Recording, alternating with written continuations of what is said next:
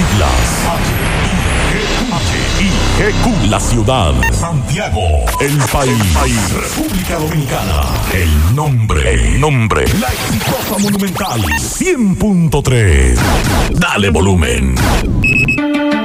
Desde ahora, toda la verdad y solamente la verdad con Maxwell Reyes.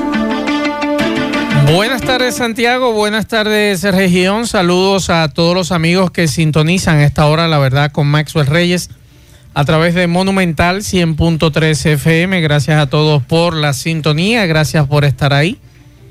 26 grados centígrados la temperatura esta hora del día en Santiago de los Caballeros, mayormente nublado.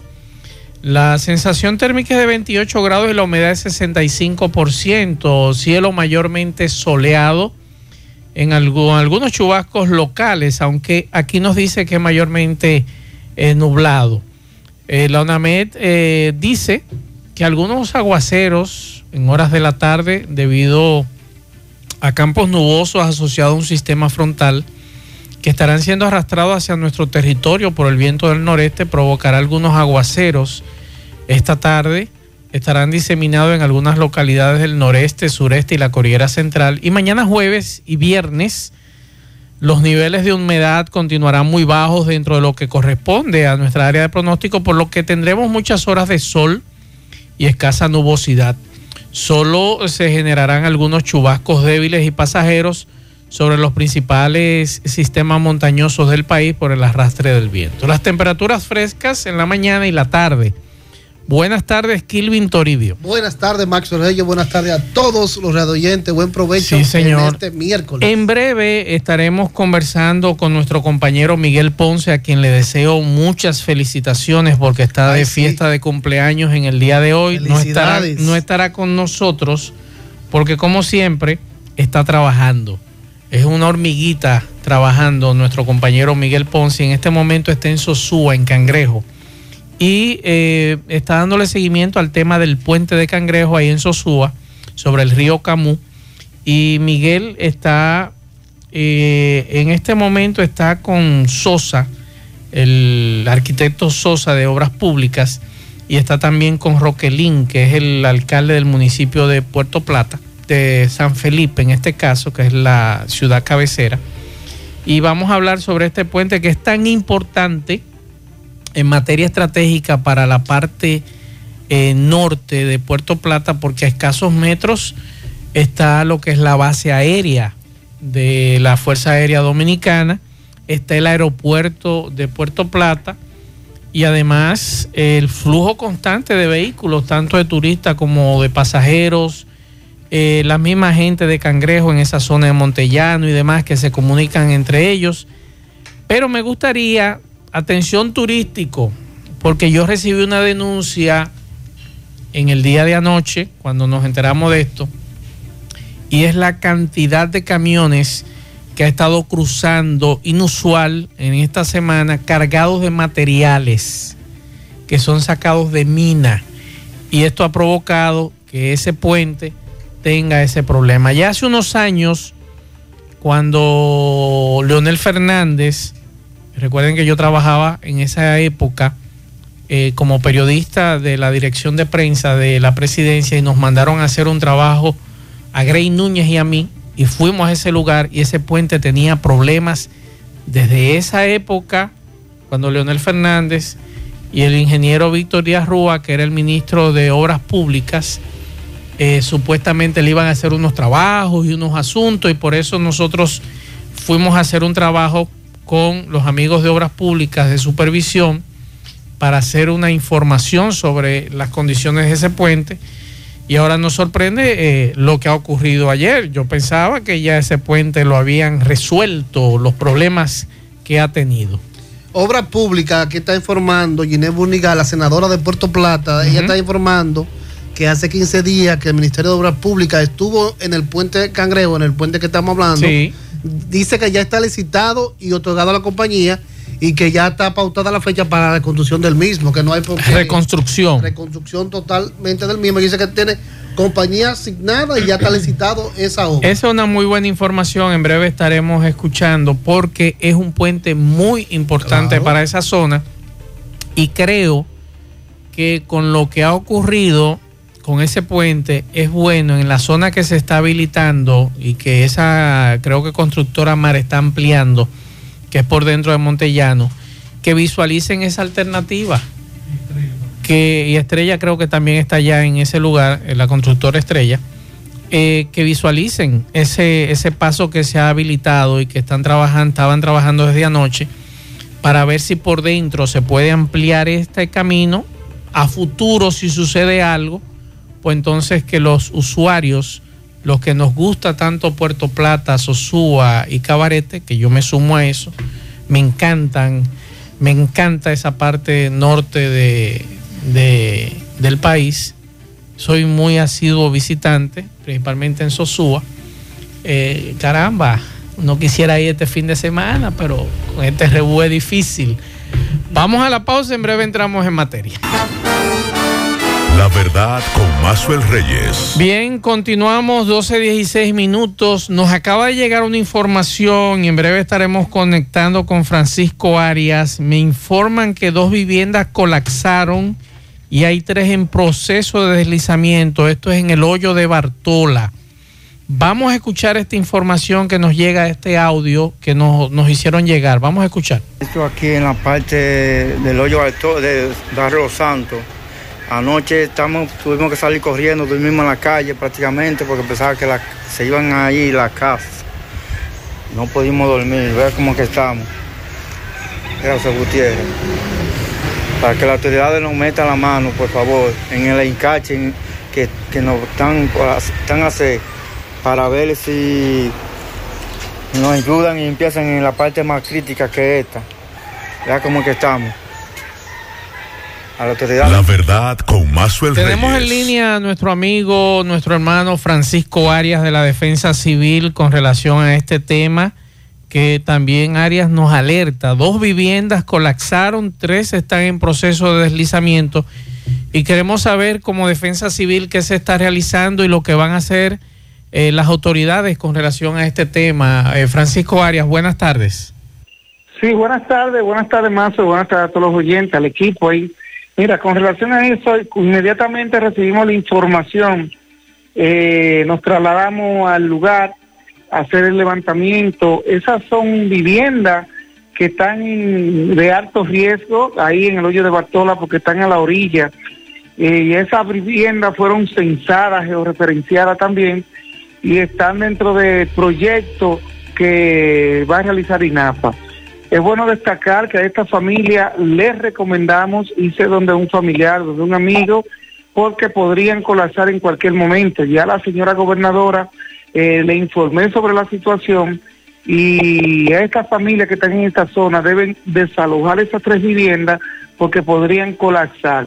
Y es mejor prevenir que tener que lamentar. La defensa civil ha estado toda la mañana ahí y orientando a esta familia ante la situación imperante que ellos están viviendo. Nosotros tenemos un censo georreferenciado desde las flores hasta el hoyo de Puchula.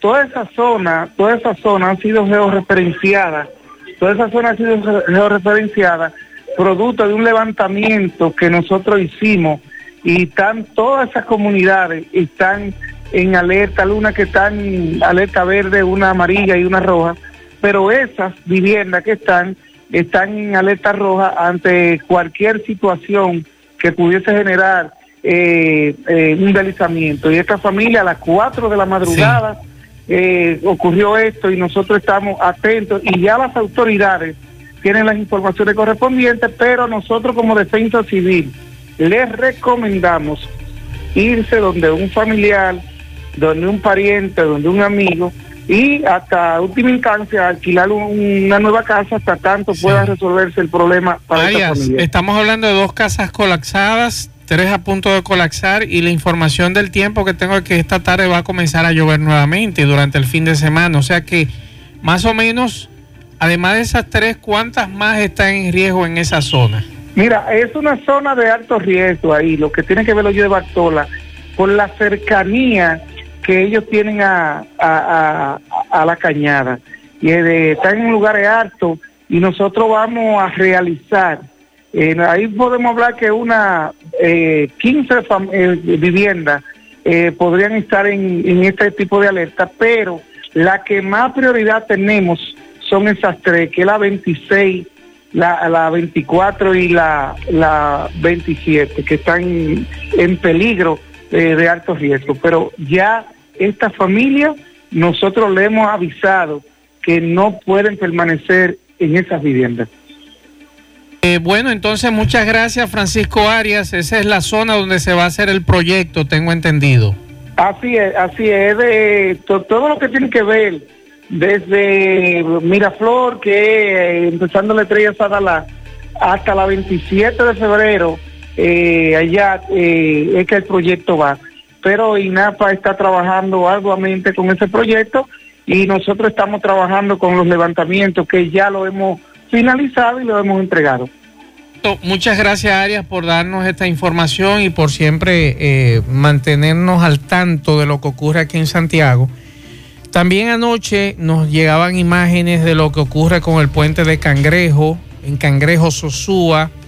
Miguel Ponce, nuestro compañero, está allá, pero nos ha mandado unas informaciones del arquitecto Sosa, que es el encargado de lo que tiene que ver con obras públicas eh, a nivel de la región. Y vamos a escuchar lo que le decía hace un rato el arquitecto Sosa de Obras Públicas a Miguel Ponce. Vamos a escuchar.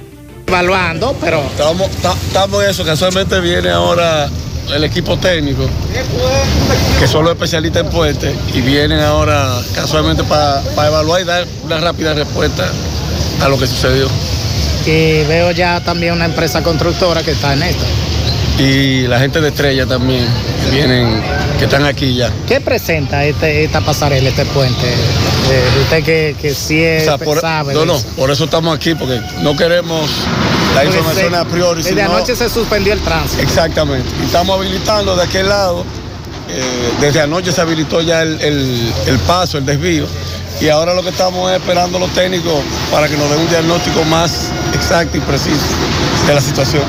El nombre completo, Alexis. Bien, vamos a escuchar ahora a Roquelito lo que le Cuénteme, dice a Miguel Ponce. Roquelito, sé que así, Roque Dios me debe dar. Cuéntenos de, de, esta situación que está y cómo afecta. Sí, estamos aquí dando el apoyo. Siempre, de la situación que tenemos con el puente y ya viene el viceministro, tenemos los ingenieros, está la gente de Cero Estrella aquí también. Van a hacer una evaluación para darle comienzo a los trabajos de una vez. ¿Ustedes qué apoyo están dando? Porque veo gente que está cruzando hacia el aeropuerto y tienen que hacerlo por una pasarela metálica que tampoco está en condiciones. Sí, ya eso es, es algo instantáneo para que ellos puedan pasar el puente peatonal y ya estamos tomando en cuenta que vamos a ponerle unos pruebas también para que ellos tengan más acceso. Bien, ahí está. Muchas gracias tanto al arquitecto Sosa como a Roquelito, que es el alcalde del municipio cabecera de Puerto Plata, sobre esta situación. Y tenemos en línea a nuestro compañero Miguel Ponce para que nos actualice cuál es la situación en este momento y si ya se hizo la evaluación de qué realmente es lo que tiene el puente. Sí, buenas tardes, Maxwell, y a todos los radio oyentes, al equipo, Kilvin. Y, y, como tú decías, y ya el arquitecto Alexis Sosa hablaba de, de esto, de la evaluación técnica. Estaban a la espera de los técnicos, pero también se encontraban allí dos eh, técnicos de dos empresas, entre ellos de Estrella, haciendo ese levantamiento hasta ahora y por como estuvo en el lugar, se presenta un hundimiento en el centro del puente. Recuerdan que este puente data de hace aproximadamente 50 años, fue construido en los primeros gobiernos de Joaquín Balaguer. Es una pasarela de hierro de unos 60 metros de longitud, de distancia.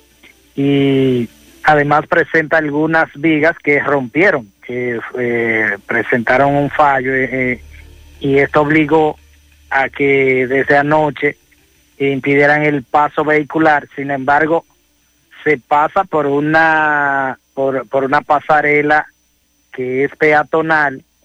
Esto ha generado un caos porque está lloviendo en la zona de Puerto Plata, específicamente en ese punto de, entre Montellano y Sosúa, hasta la turística, hasta más, más acá de Pedro García está lloviendo y eso dificulta que la gente pueda eh, desplazarse porque la mayoría tienen que ir al aeropuerto Gregorio Luperón que queda en Sosúa y deben hacerlo por esa vía algunos, otros se desplazan hacia San Felipe de Puerto Plata. Y lo que se espera es que en las próximas horas pueda hacerse ya el levantamiento y qué pasará con la estructura. Hasta ahora se, está, se habilitó un paso vehicular, pero por la zona de Los Pérez. Eso es en Montellano y se, y se pero el trayecto es un poco más largo. Ese Miguel, ¿tú, ¿tú, crees que eh, en esa zona de Los Pérez, yo decía hace un rato, eh, ¿no sería bueno que las autoridades eh, ampliaran más ese paso y que eh, se tuviera un paso definitivo ante cualquier situación que se presente, porque esa es la única entrada que hay y salida hacia Sosúa, hacia Cabarete, digo, hacia Sosúa principalmente. Claro, y, pienso que van a tener que replantear el, el, tumbar este puente metálico porque la estructura de metal como, eh, como tal presenta ya eh, daños muy, muy graves, no puede continuar Además, eh, en el punto donde eh, se nota el hundimiento también hay pequeñas grietas en, eh, en, la, en el asfalto. aparentemente ha cedido esa... Eso tendrían ya los técnicos en la evaluación. Me, gustaría que tú le preguntaras a los lugareños cuando para tu trabajo que vas a hacer para el periódico El Caribe, si te pueden confirmar, porque anoche personas que viven en la zona, quien conozco y son mis amigos, me decían que en las últimas semanas se ha incrementado el paso de vehículos pesados cargando material de mina. y que es muy probable que eso haya ocurrido, que esos camiones, el paso constante de estos camiones eh, con todo este material de mina, haya provocado el daño en esa estructura. recuerda que el movimiento de la provincia de Puerto Plata, el movimiento mayor está entre Sosúa y Cabarete. Cabarete que es un distrito municipal de Sosúa y por ahí se da el paso de, vehículos pesados. Eso puede ser un componente, pero creo que la falta de mantenimiento de las estructuras, como estos puentes, y ya también el tiempo que tiene de por sí el, e, e, ese es el principal factor a que pudiera eh, darse el daño a, esta pasarela. Perfecto. Miguel, te queremos felicitar que tú estás de fiesta de cumpleaños en el día de hoy. Muchas gracias, muchas gracias. Y a todos también los que ya también me han felicitado por otras vías. Que la pases bien y muchas gracias por la información y nos mantendremos al tanto. Kilvin, eh, tú tienes la información más detallada de la senadora de Puerto Plata para que repitas esa Lo que dijo Ginés Bunigal en su cuenta de Twitter, incluso lo está repitiendo desde anoche, llamó a varios medios. Sí. Incluso dio la información, ella fue la que dio la información en primicia de, la, de, la, de, la calle de los Pedes, por Montellano que prepararon para desviar los vehículos por allá. Ella dice, Ginés Bunigal, que el Ministerio Público hace 15 días visitó la zona. Estuvo allá en, el puente de Cangrejo y dice que ya fue licitado y otorgado a la compañía. Se le construirá el mismo. Esa es la información que ella da. Ginés Munigal, senadora de Puerto Plata. Vamos a la pausa, en breve seguimos.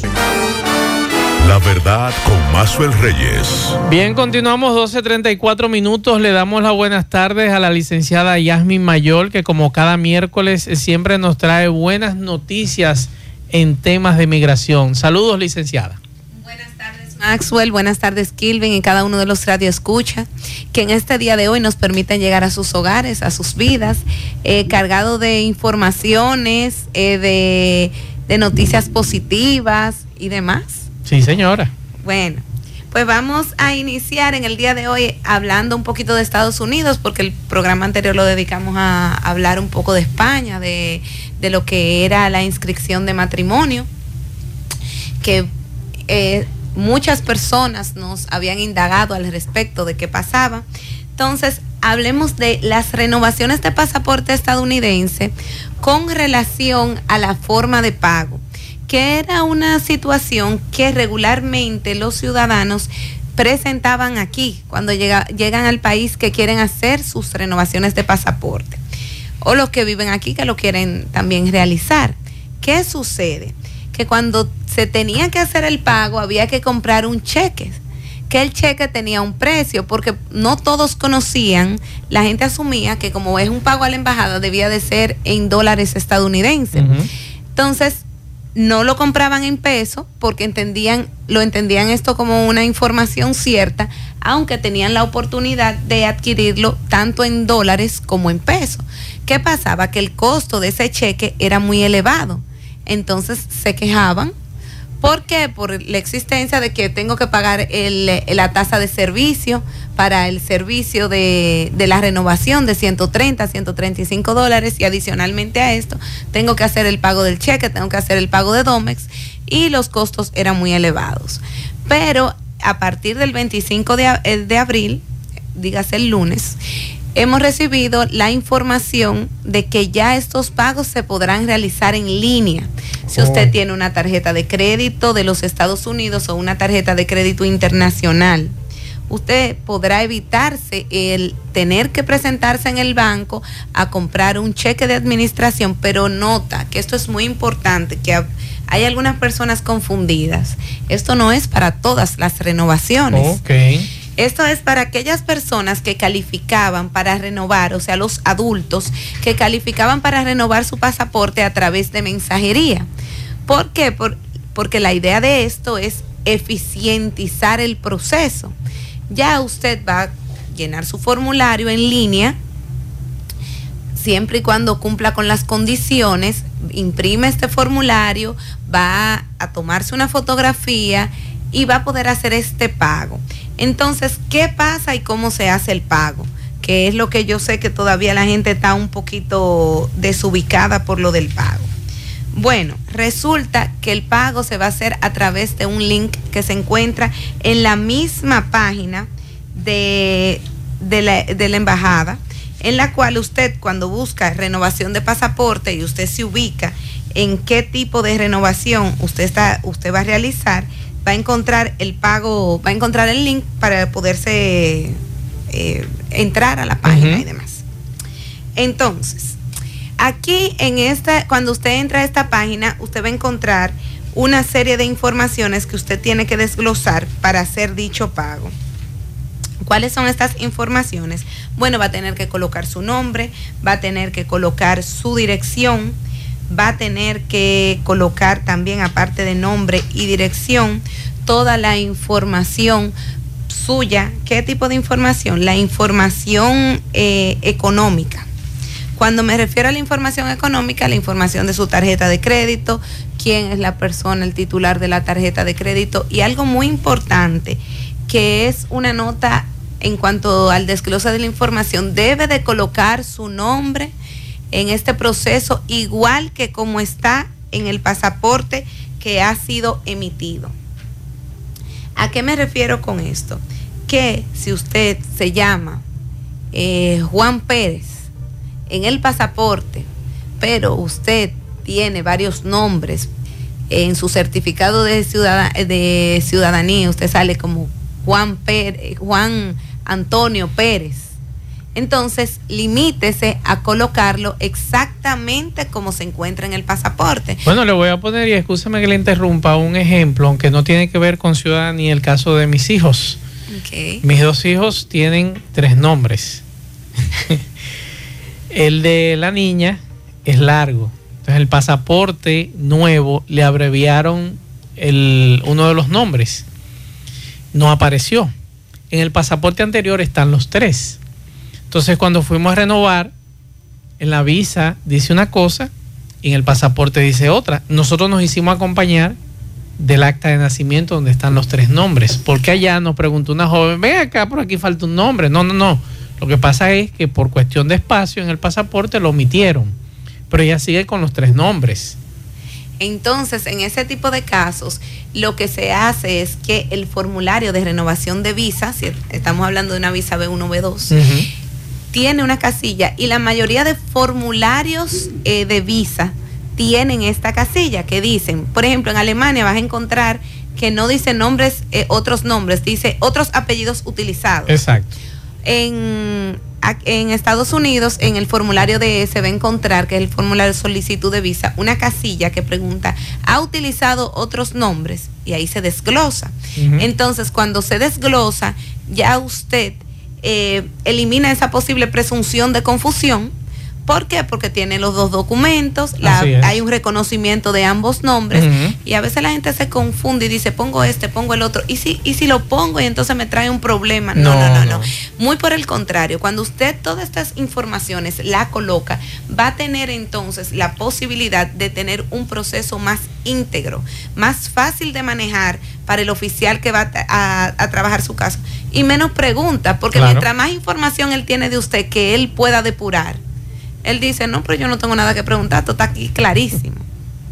Entonces, hay que ceñirse siempre a la información que se presenta en el pasaporte. Tal es el caso de aquí de los dominicanos, que las damas se le pone eh, de Pérez, por decir un apellido. Y usted era eh, María Rodríguez toda la vida, Rodríguez Alba, y ahora usted es María Rodríguez de Pérez. ¿Qué pasa con esto? Que nosotros tenemos un cambio producto del matrimonio cuando actualizamos nuestros datos. Entonces es menester que una, las damas coloquen sus nombres, como ellos le dicen, el nombre de nacimiento, o sea, nombres al nacer, o eh, otro nombre que se utiliza, eh, que no es de soltero, sino su nombre, sus eh, nombres al momento del nacimiento, o de soltera, o de sus padres que es de forma de, de decir lo mismo, pero eso no es más nada que el cambio. Vamos a ir a la pausa y continuamos con el tema, licenciada. La verdad con Mazuel Reyes. Bien, continuamos 12.47 minutos. Déjame sacar este audio para que la licenciada lo escuche. Es una pregunta de un amigo que la semana pasada estábamos hablando de España, de lo que es la migración hacia España, y él nos tiene esta siguiente pregunta. de española y mis hijos también y tengo que renovar el pasaporte de mi hijo menor. Estoy tratando de buscar la forma de hacer la cita por internet en la página del el consulado español, pero no hay forma de, de poder hacerlo. No sé qué pasa, que la página no está saliendo la opción para solicitar la cita y solamente tenemos la opción por internet. No hay otra opción, no se puede ser no se puede ir al consulado a, a solicitar la cita. Eh, a ver qué me puede aconsejar la licenciada, por favor. Y gracias, Mazo, disculpa. Bien, ahí está la pregunta, licenciada. Regularmente esa es la modalidad de hacer las citas para las renovaciones, pero nótese, si usted tiene alguna, algún inconveniente y tómese en consideración que la página fue renovada recientemente, o sea que tiene muchos cambios que a veces quizás está un poquito más perdido, puede comunicarse directamente porque ellos ahí en la misma página él va a encontrar un correo en el que él puede explicar lo que le está sucediendo y ellos le pueden enviar quizá un link directo o darle alguna herramienta para facilitarle el procesamiento. Así que ya lo sabe al amigo. Otra pregunta por aquí, licenciada. Buenas tardes, Maxo Reyes. Buenas tardes, Kilvin. Y a la doctora Yasmin Mayor que que. Quisiera preguntarle eh, al especialista si que qué tiempo está durando la solicitud de hijos eh, ciudadanos para padres y de y la solicitud de hijos para padres no que no sea ciudadano. Residente y ciudadano. Lo primero es que los, pa- los hijos solamente pueden pedir a los padres cuando son ciudadanos. Es decir, que ya ahí están descartados todo aquel que es residente que quiere pedir su padre. En cuanto al tiempo que está tomando, ahora estamos viendo grandes avances porque se están trabajando los padres, que anteriormente, producto de la pandemia, todos estos procesos se paralizaron. Entonces, en ese entendido, el tiempo de procesamiento normal de un padre tiene que ser en estos momentos un año y medio más o menos. un año y rápido. medio. Porque anteriormente, no es que el padre es un familiar inmediato, los padres. Es igual que eh, para los ciudadanos, padres, hijos menores y esposos. no tienen que pe- esperar un tiempo para ser procesado, un tiempo para ser procesado, un tiempo por una cita. O sea, que una cita esté, una visa, de una cita, una visa esté disponible para ellos, sino que para ellos hay ya una visa disponible. Ellos lo que tienen que esperar es el tiempo para ser procesados. Perfecto. Otra pregunta por aquí. Cuando ciudadanos Bueno, pregunta, déjame ver, me- por aquí me dicen, buenas tardes, eh, estoy pedido por mi esposa ciudadana, ya los seis pasos están aprobados, ¿en qué tiempo me llega la cita? An- en la, anteriormente a la pandemia, el tiempo era unos te- 90 días. Pero si ya está todo aprobado, él va a empezar a recibir una carta mensual. Eh, perdón, se- eh, cada 60 días aproximadamente. Esa carta le va a dar un tiempo estimado de espera. ¿Qué dice la carta en la que le aprueban la visa? Ya su caso ha sido pasado a la unidad de visa correspondiente, que no es más que el consulado de Santo Domingo. Entonces, cuando está aquí en la unidad de visa correspondiente, él tiene que esperar a que él pueda ser colocado en agenda. Recuerden que por el asunto de todos estos atrasos que han, se han experimentado, la colocación en agenda está tardando. ¿Qué debe de hacer? Continuar dándole seguimiento a su caso, no perder eh, la forma de acceso a su correo electrónico y él va a empezar cuando ese plazo, se supone que son 90 días, pero cuando ese, de 60 a 90 días, cuando ese plazo se agote, si él no ha recibido su carta, entonces él va a recibir una, si él no ha recibido su cita, él va a recibir una carta que le va a dar un plazo mayor. Perfecto. Seguimos con el tema, licenciado. Entonces, volviendo a los pagos, ¿qué vamos a encontrar en este link cuando entremos a la página? Bueno, una primera etapa va a ser una breve explicación de qué es lo que usted tiene que hacer que no es más que completar su información de acuerdo a su pasaporte, si usted califica para este proceso de renovación de pasaporte a, tra- eh, a través de la mensajería. Posteriormente, su información de pago, desglosar su tarjeta de crédito y todos los datos que ésta tenga o del instrumento de pago que esté utilizando, si es PayPal o demás. Y después le va a hacer una revisión y finalmente va a confirmar el pago. Esa confirmación de pago le va a llegar al correo electrónico que usted colocó. Esa confirmación usted la va a imprimir y la va a convertir en parte de su paquete. O sea, antes usted colocaba un cheque dentro del paquete, dentro de su sobre que usted enviaba. Pues ahora no. Ahora usted va a colocar esta hoja que va a ser como si fuera un comprobante de que ya usted pagó, una confirmación, como su nombre lo dice. Va a proceder a reunir toda su información, a llenar sus formularios, a colocar una fotografía, a colocar el pasaporte que tiene eh, actualmente que está vencido. Y todo esto va a ser enviado por Domex. Y se paga una tasa, que es el envío y la recepción del mismo en sus hogares. Hablando de pagos, es importante que sepan aquellos que se presentan a solicitar servicios. Eh, no estoy hablando de los no inmigrantes, sino de los inmigrantes y de los ciudadanos que se presentan a solicitar un servicio. Ustedes los pagos los pueden hacer también con tarjeta de crédito. En la embajada no solo le van a cobrar en pago en efectivo, puede hacerlo pago efectivo, un giro postal que vaya eh, dirigido a, a la embajada de los Estados Unidos o puede hacerlo también en pago en efectivo, dólares o pesos.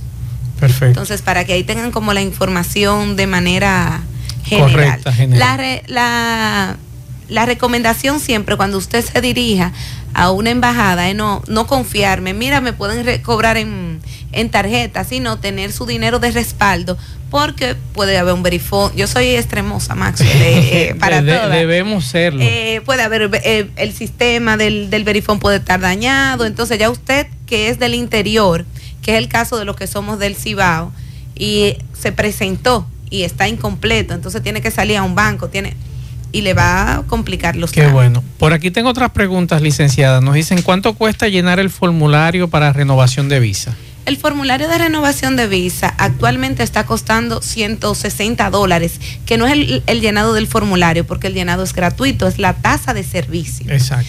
Cuesta 160 dólares que ellos lo reciben al cambio. ¿Cuánto es al cambio esos 160 dólares? 9.600 pesos, porque ellos reciben el cambio al 60. Ok. Entonces se puede pagar con tarjeta de crédito también a través de la plataforma o se puede realizar el pago como se acostumbra, se ha acostumbrado desde siempre. eh, desde que era el famoso PIN, entonces que se hacía el pago a través de, de la cuenta, Perfecto. haciendo un depósito a cuenta. Entonces usted tiene también otros detalles que ofrecernos con relación a este tema del día de hoy. Eh, bueno, tengo muy, varios detalles de varios temas. Bueno, nos quedan cinco minutos. Entonces vamos a empezar con que aquellas personas que tienen una eh, solicitud de la renovación de su pasaporte estadounidense, recuerden que he conversado varias veces que estos eh, servicios solo se estaban otorgando en Santo Domingo. Bueno, pues actualmente ya las agencias consulares están retomando funciones. Yo sé que esta información eh, les interesa mucho, mucho a las personas del Cibao y a los que son del este, porque ya tenemos agencia de servicio tanto en Punta Cana como en Puerto Plata, que ya la de Puerto Plata estaba, pero el problema era que no estaba dando los servicios. ¿Qué pasa con, con Puerto Plata? Que a diferencia de Santo Domingo, que se eligen las citas a través de una plataforma, usted va a tener que hacerse comunicar directamente con ellos para usted solicitar su cita, para hacer la renovación. Este es el caso de los menores que no pueden renovar eh, mediante la mensajería o aquellas personas que también tienen una situación que prefieren, no, yo prefiero hacer mi renovación porque mira, mi pasaporte tiene una tachadura, tiene un elemento que no le permite calificar para lo que es la renovación a través de la mensajería. Entonces ellos se pueden eh, dirigir a la agencia de Puerto Plata, en la que en la actualidad se están dando varios de los servicios, entre ellos lo- el servicio de pasaporte y de tomar mucho en consideración que los pasaportes para emergencia no se otorgan en, en Puerto Plata, que es muy importante, ni en Punta Cana, sino que son servicios primarios. Ok. eh, es Siempre es, siempre es conveniente que antes de solicitar este servicio, eh, antes de presentarse a solicitar el servicio o hacer su cita, edificarse de qué es lo que en realidad se está ofreciendo, porque anteriormente teníamos, ahí había una mayor gama de, de servicios consulares que los que se tienen en la actualidad. Por ejemplo, las visas no se pueden solicitar por Puerto Plata. Hay varios de los, las emergencias, eh, los pasaportes por emergencia no se pueden solicitar y así algunos servicios que todavía eh, se están eh, ofreciendo de manera puntuales en estas agencias consulares, porque hay que entender que la central sigue siendo Santo Domingo, donde está todos los servicios que se puede requerir un ciudadano o un no ciudadano. Perfecto. Licenciada, las personas que quieran comenzar el proceso para solicitar su visa de paseo, su visa B1, B2, ¿qué debe de hacer? Lo primero es evaluar su situación y organizarse. Es indispensable uno verificar lo básico. Mi pasaporte está vigente. Tengo un problema con el nombre, que eso es el paso uno, el, el acta de nacimiento. Que uno vea su acta de nacimiento, uno solicitar hasta una hoja de consulta, porque aquí nunca falta la sorpresa. Entonces, tomar su pasaporte, eh, renovarlo si está vencido o buscar su primera emisión. Posteriormente a eso, nosotros recomendamos siempre una evaluación, pero en una evaluación, ¿qué es lo que se va a tomar en consideración? Los elementos que se toman para el otorgamiento de una visa, que son tener arraigos personales, es decir, usted es soltero, usted es casado, usted está en unión libre.